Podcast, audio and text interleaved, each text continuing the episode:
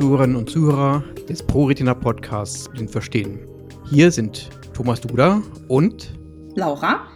Und äh, wir hatten euch vor vier Wochen bereits den ersten Teil unseres Podcasts über das Thema Humangenetik mit Professor Bolz vorgestellt.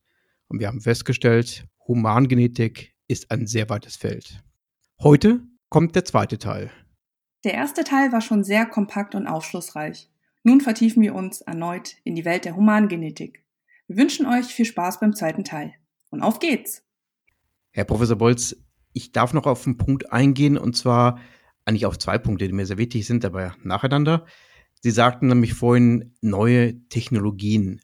Wir haben ja das Thema Digitalisierung, das ja immer viele Organisationen auch umtreibt.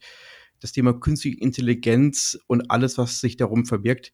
Inwieweit helfen Ihnen diese Technologien bei Ihrer täglichen Arbeit? Also Bioinformatik spielt bei uns eine sehr große Rolle, gerade bei diesen Hochdurchsatzanalysen, ähm, was ich vorhin erwähnt hatte. Die ersten Schritte der Auswertung sind erstmal ohne dass ein Mensch da mehr macht, als den Prozess anzustoßen, die Bioinformatik praktisch zu starten. Also es werden zunächst erstmal dann die ähm, richtigen Gene selektiert für die Auswertung und dann wird einfach ja, praktisch entrümpelt, wenn man so sagen will. Es wird alles rausgeschmissen, was nicht echt ist, ähm, was viel zu häufig ist und dann wird das Ganze schon mal vorbewertet. Also man guckt dann rein wirklich und schaut sich schon Vorschläge an, welche Varianten verdächtig sind und warum und ob die häufig sind ähm, und, und was es dazu schon gibt. Und das sind gewissermaßen auch lernende Systeme. Diese Software, mit der wir arbeiten, das gibt es selbstprogrammierte Lösungen, es gibt kommerzielle Lösungen. Und diese Systeme greifen zum einen auf große Genomdatenbanken auch zu. Also einfach, wenn man schaut, ist eine Veränderung denn schon beschrieben? Ähm, kommt die in der Allgemeinbevölkerung vor? Dann, äh, das passiert eben schon äh, durch Zugreifen auf solche Datenbanken. Es wird einfach geschaut, ist das da zu häufig, als dass es ursächlich sein kann? Und ähm, es werden auch klinische Symptome dann schon mit einbezogen.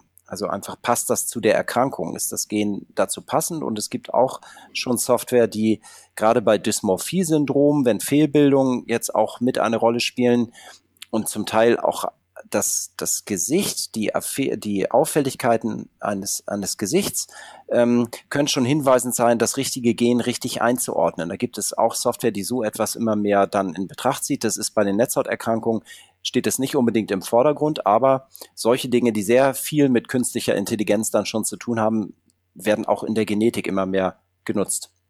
Das ist spannend. Definitiv. Und ich glaube auch ein Feld, ich bin davon absolut überzeugt, dass das Thema Medizintechnik und Informatik bzw. Digitalisierung dort eines der großen äh, Felder sind, die sich in Zukunft noch weiterentwickeln werden.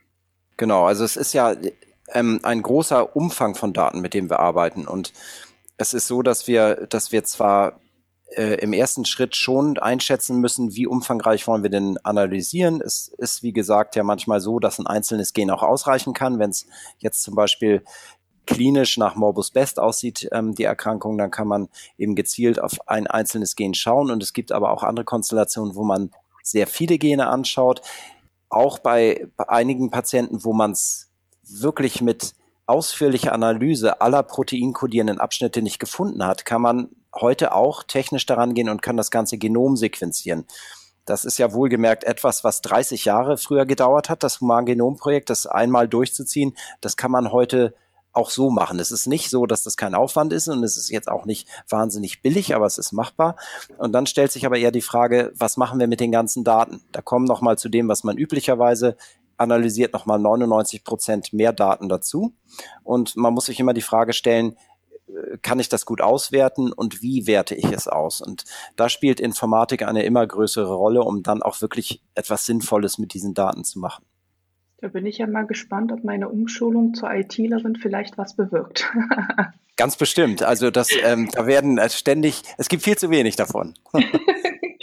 Vor allem Frauen habe ich gehört, ja. Ja, absolut, absolut. Das ist bestimmt ein richtiger Weg.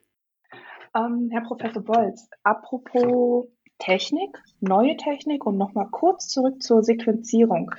Ich habe selbst von Ihnen erfahren, ähm, also es betrifft mich jetzt selbst, aber ich glaube, da sind auch einige Zuhörer, die das ähm, ja vielleicht auch interessant finden. Und zwar, bei mir ist es ja so, dass ähm, ja, die Mutation bezüglich oder das, was halt die RP auslöst, nicht gefunden wurde.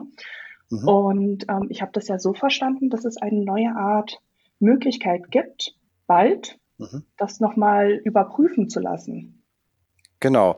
Also es ist ähm, so, dass man tatsächlich äh, weiter, weiter schauen kann in den meisten Fällen. Wenn man jetzt zum Beispiel eine, eine, ein Genpanel, was so Genpanel genannt wird, ähm, ähm, allgemein, das ist eine gewisse Auswahl von Genen, die man, die man sich anschaut. Und ähm, da ist es so, dass je nachdem, auf welchem Stand das gemacht wurde, es durchaus sein kann, dass das richtige Gen noch gar nicht dabei war, weil es noch gar nicht bekannt war.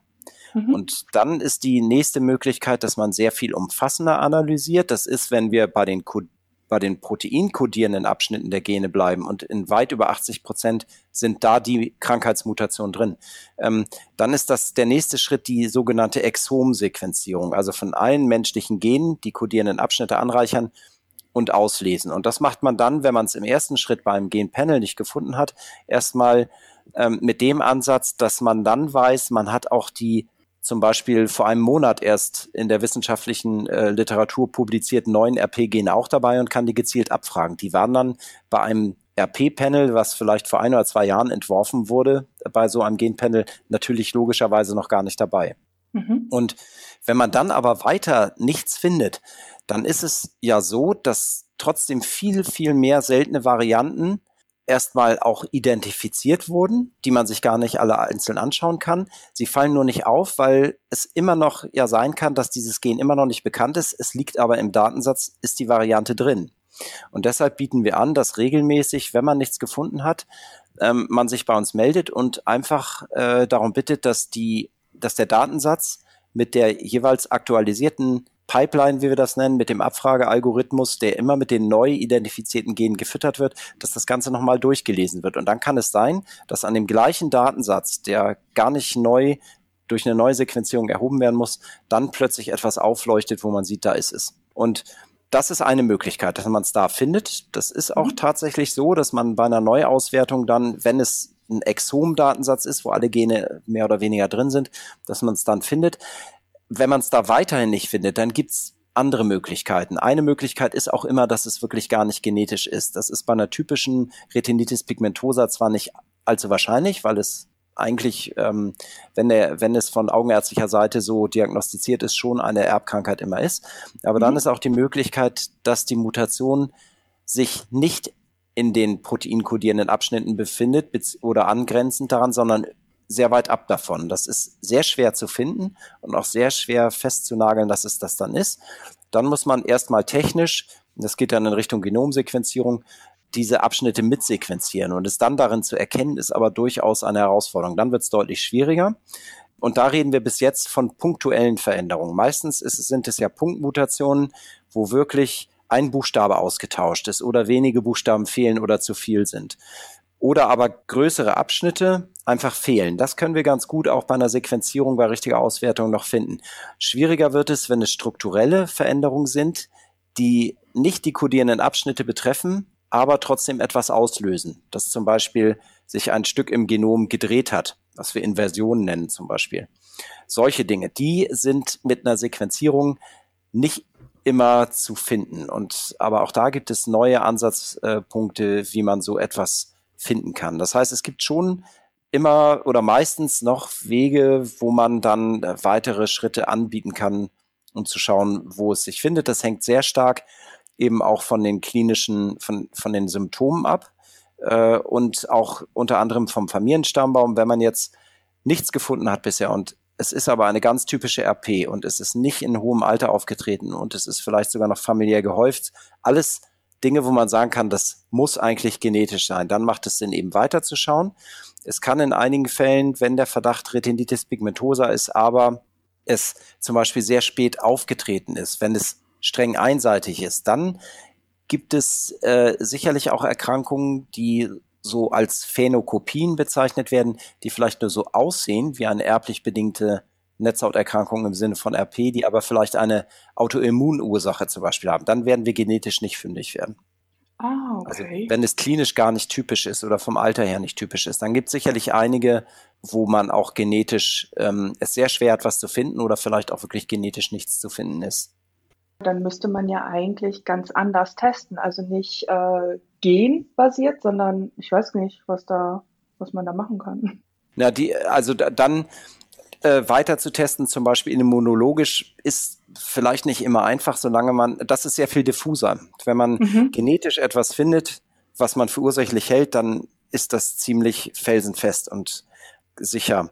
Immunologische Ursachen, Autoimmunerkrankungen sind oft viel schwieriger zu sichern und gerade für die Netzhautdystrophien sind, ist es dann schwieriger, äh, wirklich so etwas nachzuweisen. Es ist sicherlich so, dass wenn man genetisch sehr weit untersucht hat und es ist klinisch auch nicht so richtig typisch, dass dann die Wahrscheinlichkeit, dass es nicht genetisch ist, allein aufgrund dessen ähm, immer höher wird und man aber nicht dann den einen immunologischen Test in den meisten Fällen hat, der dann beweisend ist, äh, dass es eine bestimmte immunologische Ursache ist. Es gibt manchmal auch bestimmte Medikamente, die nach langjähriger Einnahme zu Netzhautveränderungen führen können. All sowas ist wichtig in der Anamnese mit zu erheben und wenn die Genetik dann wirklich bei ausführlicher Untersuchung unauffällig ist, kommt sowas immer mehr in Frage. Mhm. Vielen Dank. Und solche aufwendigen Untersuchungen werden auch noch normal von den gesetzlichen oder privaten Krankenkassen getragen? Also gesetzlich und privat muss man unterscheiden. Wenn man gesetzlich versichert ist, dann ähm, ist, es, äh, ist es so, dass solche Untersuchungen durch die Krankenversicherung abgedeckt sind. Wenn die Indikation, also die Indikation muss natürlich vorliegen, aber wenn der Verdacht auf eine erbliche Netzhauterkrankung besteht und das soll abgeklärt werden, dann ist das so.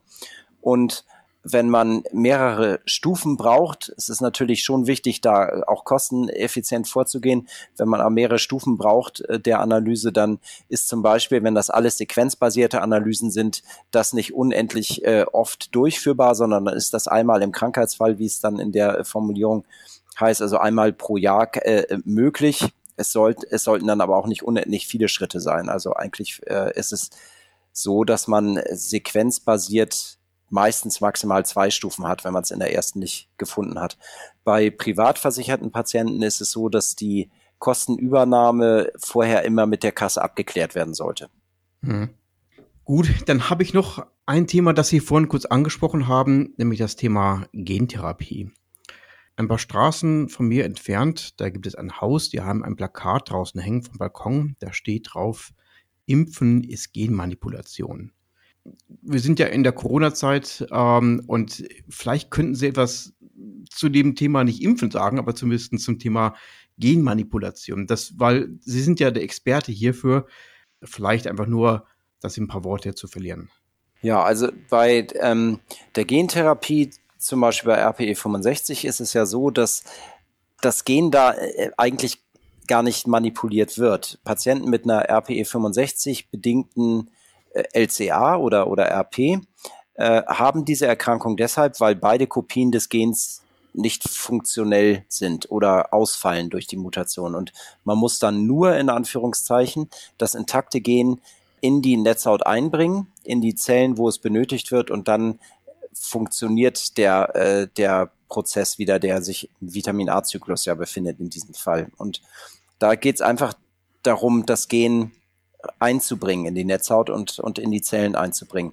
Genmanipulation ist, wenn man das wirklich im engeren Sinne sich anschaut, was äh, ja dann so in Richtung CRISPR-Cas oder umgangssprachlich Genchirurgie geht, da äh, versucht man gezielt eben äh, Mutationen zu, zu äh, reparieren zum Beispiel oder auch schädliche Genkopien, also in Anführungszeichen schädliche, die eine Mutation haben, die einfach schädigend sich auswirkt, wo nicht einfach das Gen ausfällt, sondern eine, das Protein eine quasi toxische Wirkung entfaltet, wo man dann versucht, diese Genkopien erstmal auszuschalten. Das ist sicherlich komplexer. Das ist ein Ansatzpunkt, den man bei vielen autosomal dominanten Netzhautdystrophien sicherlich ähm, auch äh, verfolgt und oder was attraktiv ist, da ist das Problem nicht so. Bei einer autosomal dominanten, zum Beispiel Rhodopsin-bedingten RP, ist es so, dass da die Genkopie, die den Fehler, Fehler trägt, nicht einfach zum Ausfall des davon abgeleiteten Proteins führt, sondern das Protein wird gebildet, aber es hat, es verhält sich falsch, es stört.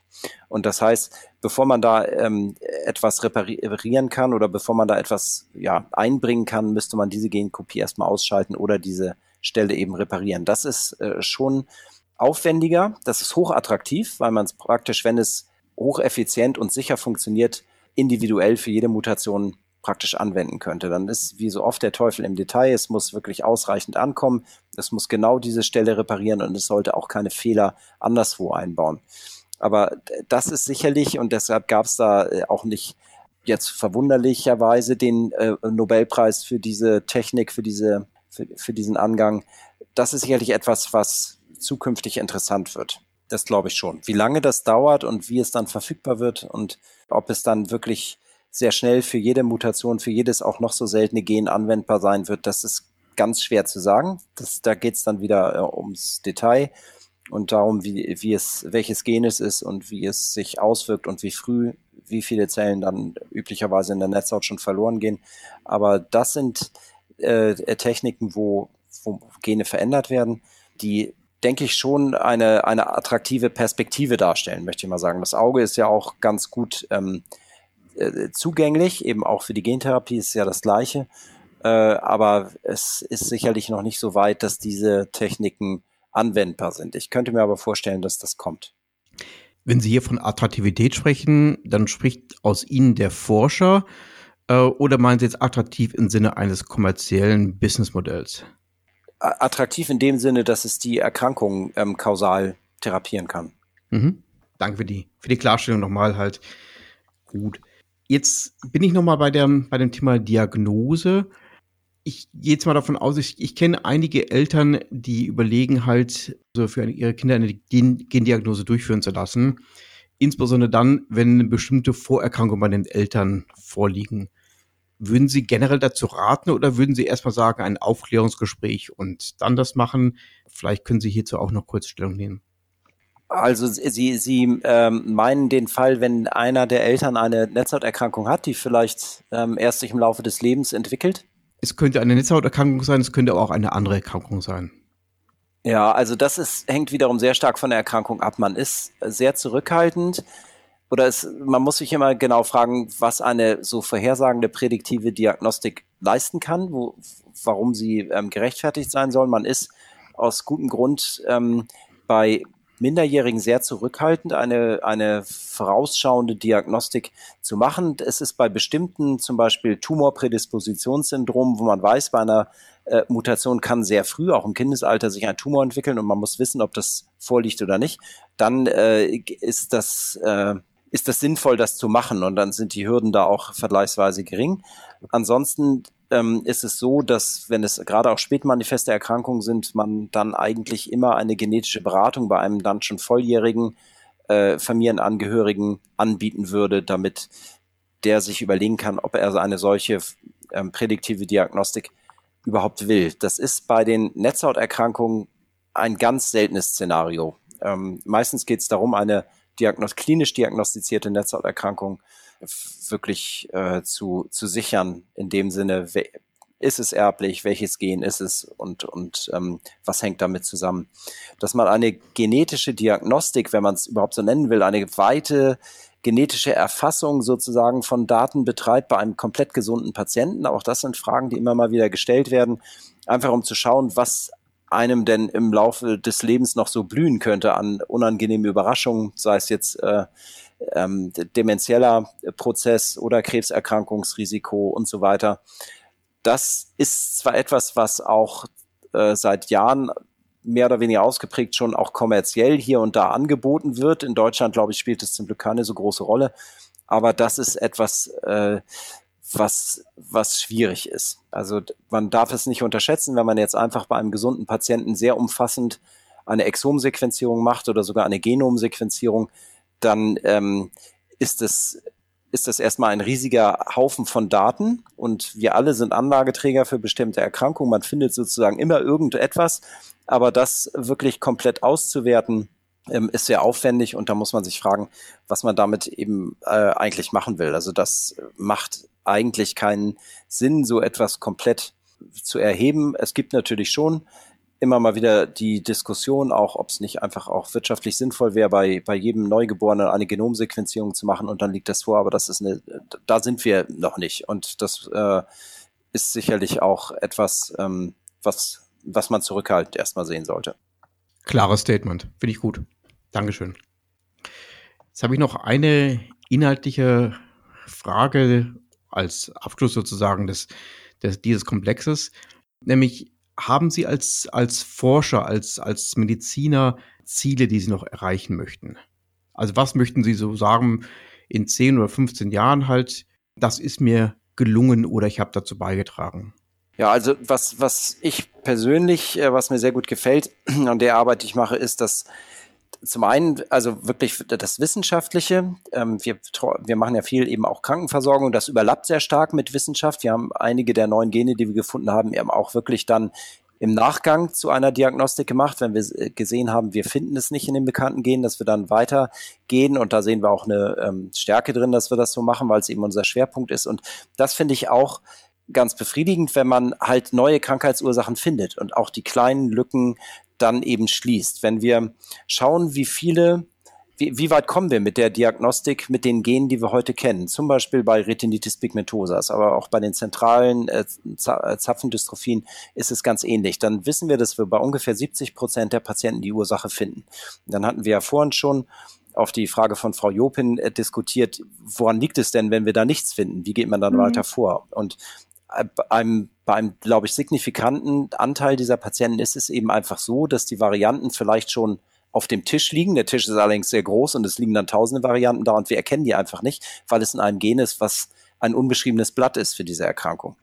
Und da weiter zu suchen und diese Lücken zu füllen, das äh, ist, glaube ich, schon wichtig, weil es für den einzelnen Patienten zwar toll ist, wenn man weiß, wir finden heute mit dem bekannten Gen 70 Prozent, bei 70 Prozent die Diagnose, aber äh, bei einigen eben noch nicht und man gehört dann eben zum Teil dazu. Wenn man sich ein solches Kuchendiagramm anschaut und dann einfach die 70 Prozent sich genetisch anzeigen lässt, wie viele Gene sind da involviert, dann sind das ja ganz viele Gene und viele davon sind insgesamt nur bei einem Prozent oder sogar weniger der Patienten die verantwortliche Ursache.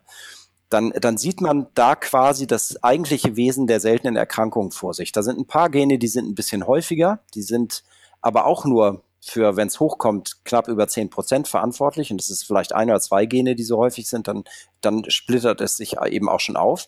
Und dann muss man auch kein Prophet sein, um abzuschätzen, dass die verbleibenden 30 Prozent, wo wir es nicht finden, zu einem großen Teil zum einen äh, auf Defekte in noch nicht identifizierten Krankheitsgenen zurückzuführen sind und dass es dabei wahrscheinlich nicht um die vier ähm, noch verbleibenden Gene geht, sondern vielleicht sogar um Hunderte, die jedes für sich genommen extrem selten die Ursache sind.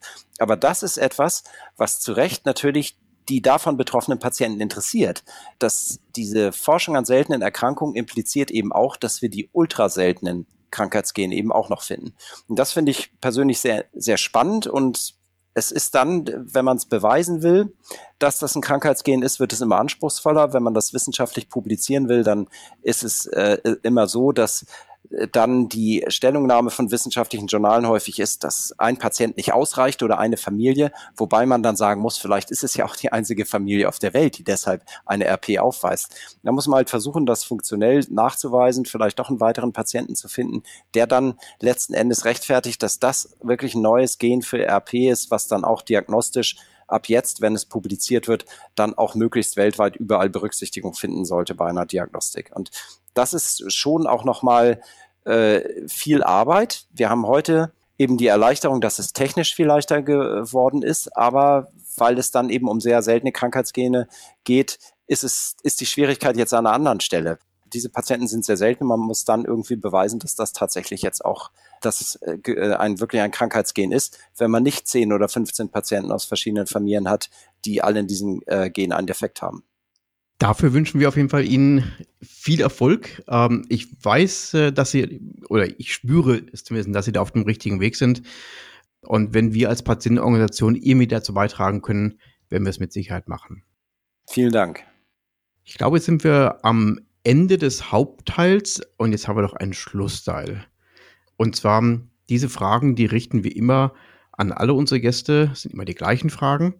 Und je spontaner Sie antworten, desto besser ist es eigentlich. Das sind fünf Fragen, die wir für Sie haben. Und äh, Laura, magst du anfangen wollen? Ja, gerne. Ja, nur zu. ich freue mich schon. Ähm, wie sieht Ihr Frühstück aus? Ich hoffe nicht ganz ungesund. Ähm, meistens ist das Müsli mit Obst. Na, ja, Obstanteil, Müsli auch. ja, genau. Und es ist auf jeden Fall, ähm, findet es statt. Also ich bin äh, niemand, der ohne Frühstück gut aus dem Haus gehen kann. Das ist sehr vorbildlich. Ähm, ein besonderes oder mehrere besondere Ereignisse, Erlebnisse in den letzten sieben Tagen, die Sie erlebt haben? In den letzten sieben Tagen? Mhm, was Sie uns mitteilen möchten.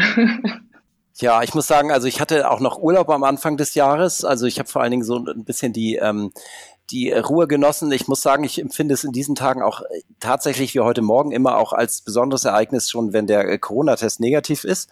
Wir wissen mhm. ja, dass das jetzt nicht mehr so selbstverständlich ist, auch wenn man geimpft ist.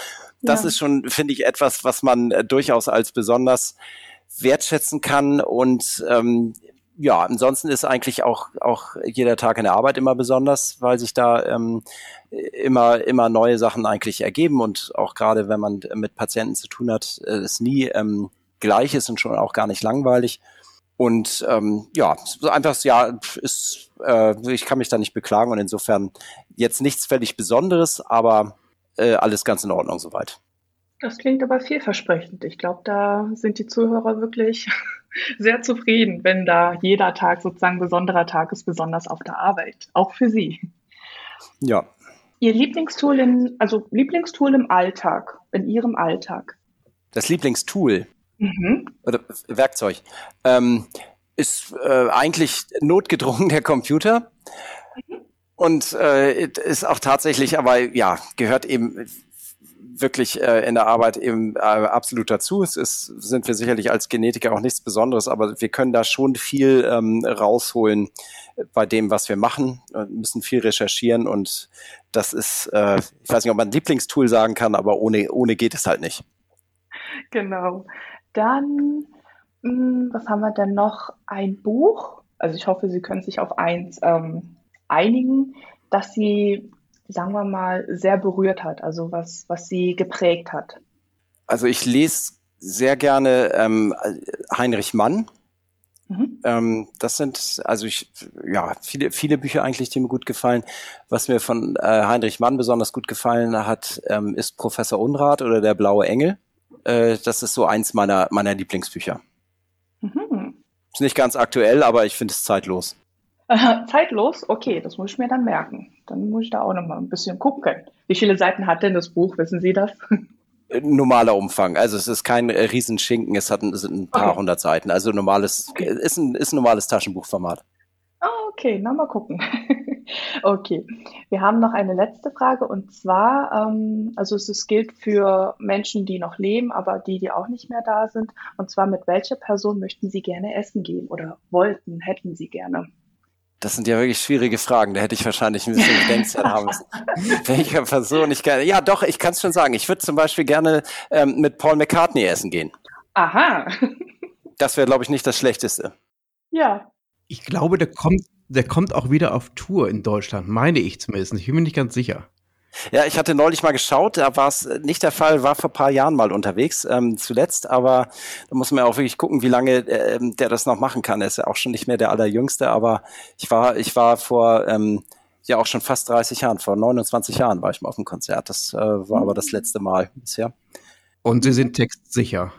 Ja, was, also nicht, nicht überall. Also sicherlich bei den, bei den ältesten Sachen, die er so gemacht hat, was so aus der Beatles-Ära ist. Das, äh, da kriege ich wahrscheinlich schon einiges hin. Aber das singe ich jetzt hier nicht vor. Oh, oh schade.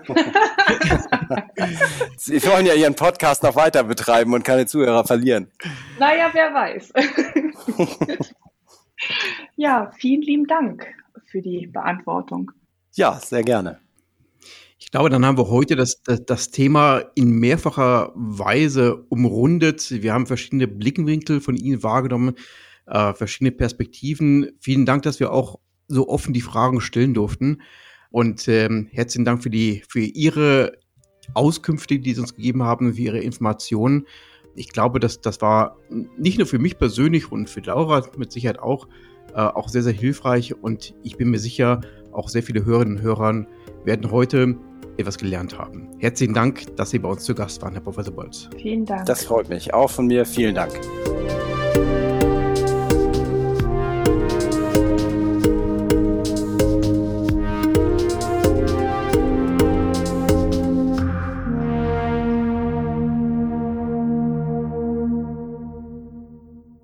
Vielen Dank fürs Zuhören bei einer weiteren Folge des Podcasts Blind Verstehen. Es folgt ein kurzer Sponsorenhinweis der Firma Okovision GmbH.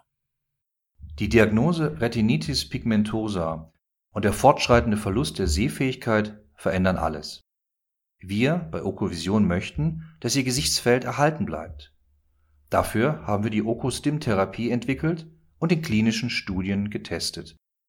Erfahren Sie mehr auf unserer Website www.okovision.de